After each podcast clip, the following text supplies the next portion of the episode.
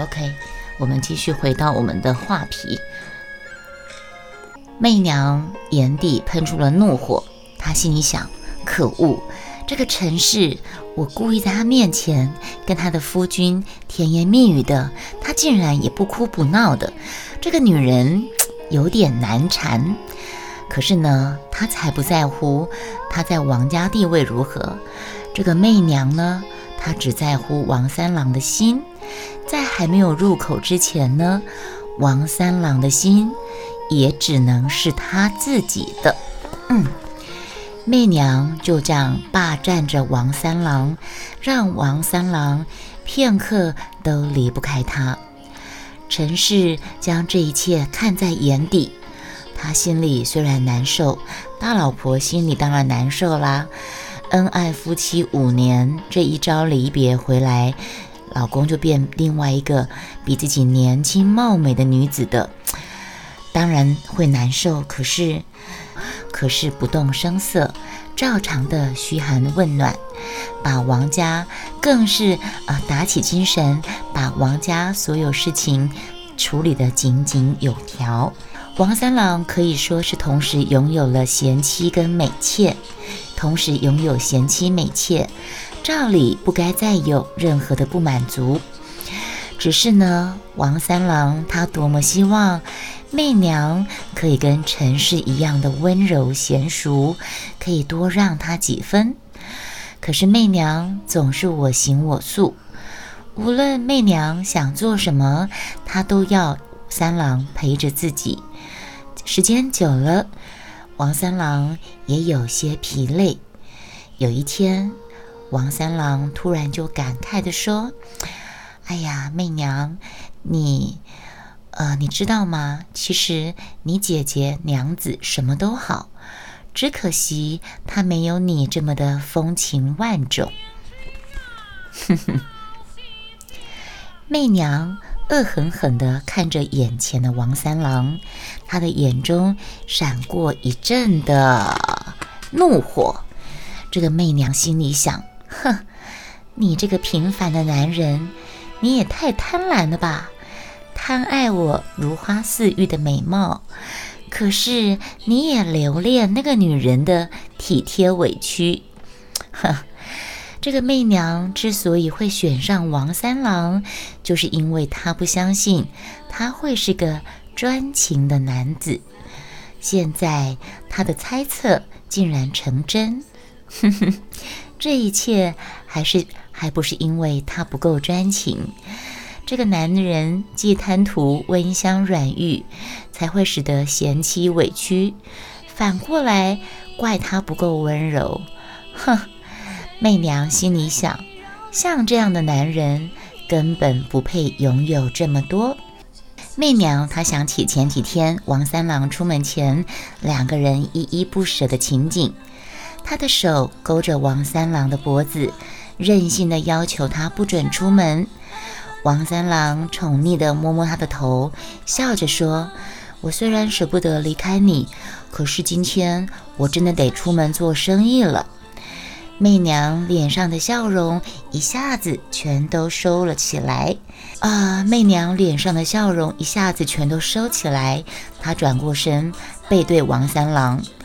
王王三郎的手环上她纤细的腰，讨好的说：“哎呀，媚娘不要气了。”媚娘假装赌气的撒娇：“我不是生气，我是怕，我是怕姐姐她不喜欢我。”他温柔地笑着，王三郎劝她：“你不用怕，你还看不出来吗？他真的是个很懂事、很温柔的人。”媚娘不以为然，口气却装得无比的可怜。他说：“我命苦，全得仰赖三郎保护我。”啊，三郎说：“我知道，我知道，你过去受了太多委屈了，才会那么的不安。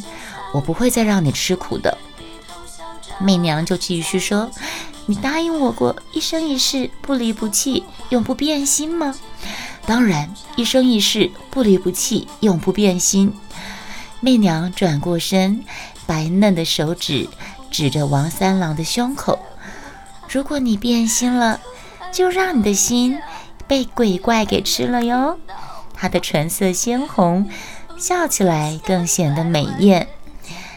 王三郎也笑呵呵地说：“傻瓜。”媚娘笑而不语，就把头抵在王三郎的胸口，感觉他的心跳扑通扑通的，强壮而有活力的，而且是美味极了。傍晚，王三郎回来，还来不及让媚娘品尝刚刚买的点心，跟换上新买的衣服，就看到媚娘坐在椅子上，擦拭眼角泪水。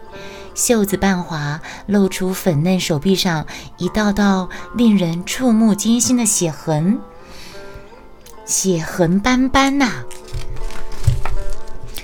王三郎丢下手中的东西，急忙冲到媚娘身边。这是怎么回事儿？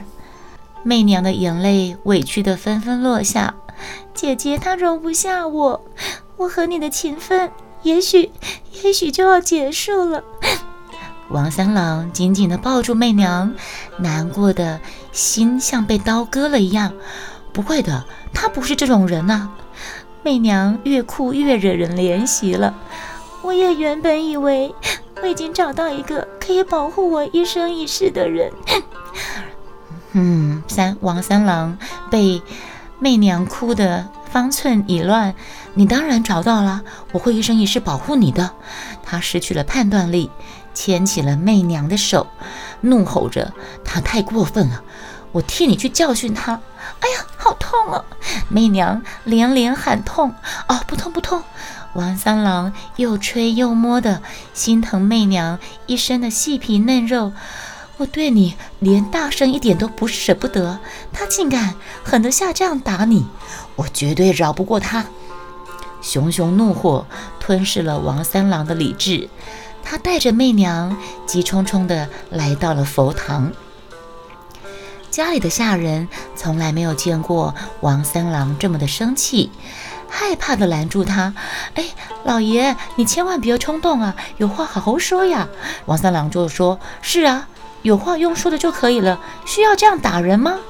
王三郎一脚踹开佛堂的大门，砰的一声，吓坏了所有下人。听到喧闹声的陈氏一转头，正好看到王三郎把脚放下。说时迟，那时快，王三郎一进门，立刻打了陈氏一记响亮的耳光。啪！你太让我失望了，我错看你了。陈氏不敢相信的看着自己的夫君，结婚五年来，王三郎从来没有这样对待过自己。他刚刚挨打的脸上热辣辣的，可是心却是一分一分的寒透了心呢，寒透了心。陈氏冷冷地说：“夫君，你需要镜子吗？应该不是你错看了我，是我错看了你。你已经不是我认识五年的王三郎了。”王三郎被陈氏看得心虚，这时他才觉得自己下手太重，他有些懊恼，可是，一时拉不下脸，只好拉起媚娘的手，有些软弱的指责：“你，你为什么要这样毒打媚娘呢？”这句话一出口，王三郎才发现，其实他好像同时给两得给两个女人交代。陈氏眼睛瞪大了，望着三郎，又看看媚娘。他问：“我打了他？”媚娘挺直了腰，身子娇弱地靠在王三郎身上，嘟着嘴：“难道我自己打得出这样的力道，这样的血痕吗？”事到如今，媚娘只能一口咬定是陈氏，是姐姐打了她的。陈氏心里已经知道是怎么一回事了，他不看媚娘一眼，他只是站直了身子，就说：“今天，三郎，我今天的确有去探望他，可是我没有打他。”陈氏终于不再客气地叫媚娘一声妹妹，他也看清楚媚娘在王三郎心中的地位。这个法妻跟她的老老公说：“这五年来，我们没有孩子，又聚少离多。难道你会以为我明知道你们现在万分恩爱，我还会笨到在这个时候出手打他吗？我不必送佛，不必烧香，不必念经，这么简单道理，没有哪个女人不明白的。”陈氏看着王三郎，继续说着。我诵经、烧香、念佛，求的不是什么大富大贵，只是希望菩萨可以保佑这个家，所有人都健康平安。我好几天没有见到你，听说你瘦了，我不敢打扰你们，只能派人送些补品，让你补补身子。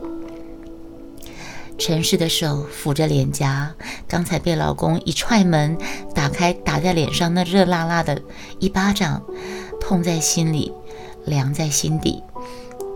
他的手抚摸的脸，继续说着：“想不到你虽然瘦了，气色变差了，力气还真不小呢。”陈氏没有哭天抢地，也没有疾言吝啬。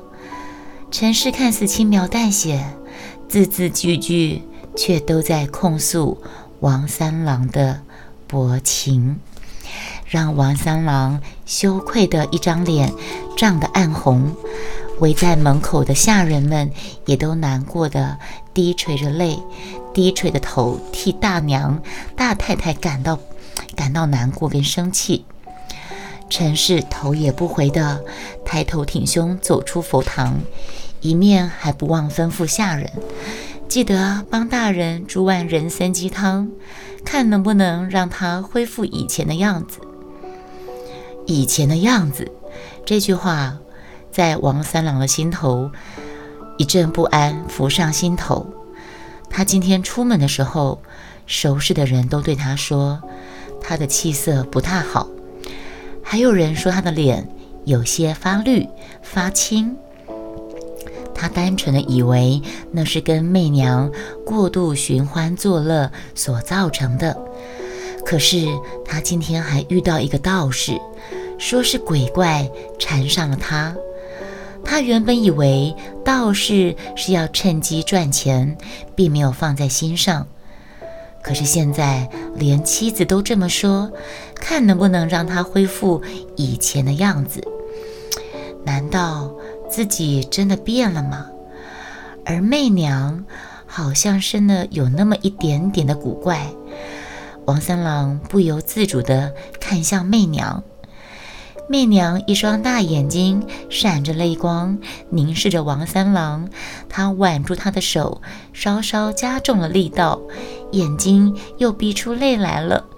你不相信我了吗，三郎？三郎头有些发痛。他看起来这么的无辜，就轻轻地推开媚娘的手。今天晚上你让我静一静吧。说完，他就转身离开佛堂了。媚娘恶狠狠地瞪着王三郎的背影，心里恶狠狠地想：可恶，我怎么可能会输给这个陈氏呢？哼！他愤怒地跺脚。跟着走出佛堂，不禁对下人咆哮：“都给我滚开一点！”看到媚娘呲牙咧嘴的样子，下人们面面相觑，觉得媚娘绝美的容貌好像突然变得丑恶起来。王三郎在客房里的床上翻来覆去，怎么样也睡不着，只能茫茫然的胡思乱想，想什么呢？一个男人想什么呢？本来有个体贴的妻子，一个后来又得到了一个妩媚的小妾，现在好像两头落空了。他想向陈氏道歉，又觉得似乎也该安抚媚娘。他心里想：陈氏温柔似水，媚娘热情如火，两个人他都舍不下呢。尤其是媚娘的美貌，她那精致细腻的五官，还有柔滑的肌肤，实在是人间罕见呐。充其量说到底，还不就是媚功了得吗？男人呢？想到这儿，王三郎又隐约感到不安。怎么不安呢？难道媚娘真的是什么鬼怪变的呢？虽然他跟媚娘日夜相处，从来没有见过她有什么奇怪的行为。不过，只要问到她的过去，她总是回答得很含糊，总是回答的非常的呃，无法好好的交代他的来历。到底他是什么来历呢？所以呢，他开始有点怀疑媚娘起来了。人呐，只要开始有这种怀疑的心思，就会想要追根究底。三郎越想越不对劲，他心里想：就算媚娘生气，我只要说是因为担心他，要去安慰他，去哄他两句，应该就没事了。男人爱花容月貌，女人爱甜言蜜语呀。男人喜欢女人媚功啊，可是这又是不争的事实。羡慕，羡慕，对不对？对呀，多好呢！多么羡慕自己也可以像画皮故事中的王三郎一样，家里有贤德的妻子管家，得体大方。管家管得好好的，自己呢从外面荒郊野外又带回来一个柔媚、千娇百媚、风情万种、梨花带泪，然后呃床上功夫了得、柔滑肌肤、柔情似水的女子当小妾，多好！所以呢，王三郎就想说：好吧，我就去哄哄她吧，反正女人爱甜言蜜语嘛。我就去甜言蜜语一下，嗯，人人都以为他忠厚老实，其实哪个男人不会几会几些甜言蜜语呢？不然跟陈氏夫妻怎么可以如此情深呢？所以决定之后，王三郎就从客房翻身下床，蹑手蹑脚地走向媚娘的房间。他没想到这么晚了。媚娘的房间却还隐约透出亮光，在一片寂静声中，他听到里面传出稀稀疏疏奇怪的声响。什么奇怪的声音呢？王三郎把耳朵贴近纸窗，心却像打鼓一样的咚咚作响。他听到媚娘自言自语的：“真是可恶！”都打成这个样子了，他还不心疼吗？真是可惜了这张漂亮的皮呀！王三郎听到媚娘这样骂着，觉得好奇怪呀。啊，王三郎觉得这番话十分的古怪，他就忍不住用舌头舔湿手指。我知道王三郎舔开那个窗户，他看到什么呢？他不看还好，这一看吓得他魂飞魄散。媚娘竟然不是人，他看到一个面目凶恶、凶恶、平常白里透红的脸蛋变成暗绿色，接近黑色，还发出诡异的青光；白玉般的皓齿也变成一对阴森、闪着白光的暴突獠牙。而这个恐怖的绿色的鬼，正以肥厚殷红的长舌头舔着一张人皮，瘦可见骨的手指还一边抚摸着人皮上的伤口，吓死人了！看到你不是看到你，是看到一张人皮呀！王三郎不敢出声，他只看到这个可怕的鬼。拿起一旁的画笔，在人皮上仔细地画上五官，而且他一边画一边的赞叹着，用用细心的，一边画一边说：“哎呀，我怎么把你画的这么美呀？”然后呢，画好了五官，画好了精细的五官之后呢，就再把它套在身上，抖一抖，再把人皮披在身上。一转眼，他又变回，又从一个恐怖的鬼怪，又变回千娇百媚的媚娘了。王三郎看到这整个画皮又变身的过程，整个无比的惊骇。顾不得双脚已经没有力气，他就算用爬的，也要爬离这里。王三郎连滚带爬的滚进了陈氏的房间，站都站不稳，赶快跟大老婆求饶：“陈氏娘子，救我！”就把事情的经过一五一十的刚才看到的过程，跟大老婆跟自己的老婆一五一十的告诉他。隔天，王三郎跟陈氏一同出门找寻那名道士。刚才不是说了吗？他有道士跟他说他被鬼怪缠身了吗？结果。两个人费尽千辛万苦，总算在一间庙里找到那个道士，连忙跪下求他救救王三郎。道士悲天悯人，不忍心伤害媚娘的性命，就把手中的佛尘交给两人，要他们两个把佛尘悬挂在房门口。想不到自己的性命全系于这只浮尘呐！王三郎虽然不安，也只能胆战心惊地将浮尘挂在佛堂门口，召集了下人守在佛堂内。陈氏大老婆则是带着婢女们齐声的诵佛，希望可以避过这场灾祸。而正当紧绷了一天的众人忍不住打起瞌睡的半夜的时分，佛堂外面突然传来媚娘的呼唤。夜深了，三郎怎么还不回房休息呢？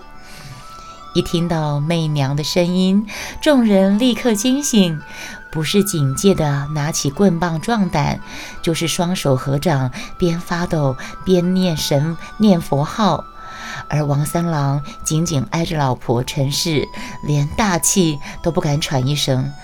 我怎么发现故事里面的这种老公都是一一副怂样啊？那个白娘子，那个许仙，不也是一一个怂样吗？看到老婆变蛇就就昏过去。那这男人怎么都没有用啊！真是 温香软玉抱在怀里的时候什么都不怕，然后一听一看到鬼现形的时候都怕的什么都没了，一看到都看到鬼怪现形都缩起来了。男人雄风跑哪去了？菠萝又会卡小，实在是。好，对不起，我镇定。一听到媚娘的声音，众人立刻惊醒。好，这个王三郎没有用的三郎，紧紧挨着陈氏发抖，大气不敢喘一声。媚娘银铃般的轻笑从门外阵阵传来。怎么屋里其他地方一个人都没有？难道是鬼来了吗？陈氏大着胆子求他姑娘。三娘待你不薄，求你放过他吧。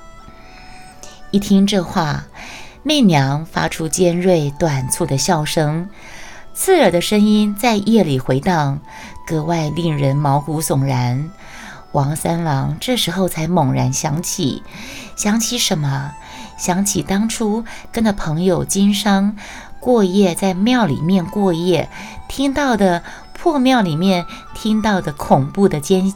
恐怖的怪笑声音，就是这个怪笑声啊！他才明白，原来那个晚上，鬼怪已经找上他了。媚娘恨恨地说：“我没有不放过他呀，是你们不放过我，竟然找道士来对付我，太过分了！你们。”王三郎急忙着辩解：“没有这回事，我只是希望我跟你好聚好散。”男人，媚娘又是一阵让人心惊的奸笑：“你这样就要散了吗？三郎，你不是跟我说过一辈子永不分离、永不变心的吗？”把三郎吓软了腿，双脚一跪。忍不住哭了，你看怂不怂啊？这个男人怎么那么怂样啊？真是的，波罗永会卡笑。媚娘，你饶过我吧，放了我吧。媚娘继续继续笑着说：“哈，你记得我说过吧？你如果变心，你的心会被鬼怪给吃了哟。”他是绝对不会饶过王三郎的。他居然找道士对付他，这是最不可原谅的背叛。媚娘心里想：我吃过这么多人，我对你可是最好的呢。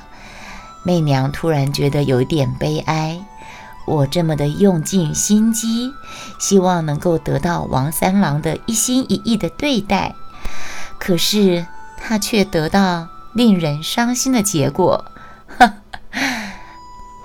看来鬼怪是永远都找不到真心真意对待的。